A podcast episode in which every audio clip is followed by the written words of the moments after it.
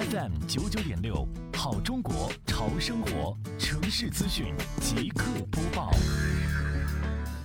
为有效提升双浦镇生活垃圾分类知晓率、参与率，全面提高双浦镇分类总成绩，今天上午，双浦镇公管办工作人员和长效组工作人员及行政执法中队。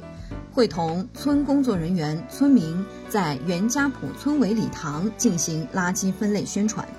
继续普及村民垃圾分类知识，增强分类意识。垃圾分类人人知晓、人人参与、人人有责，实现垃圾减量化、无害化、资源化。活动以分类知识宣讲和分类宣传视频及分类投放游戏的方式进行，使大家一学一分。不断提高村民垃圾分类质量。下一步，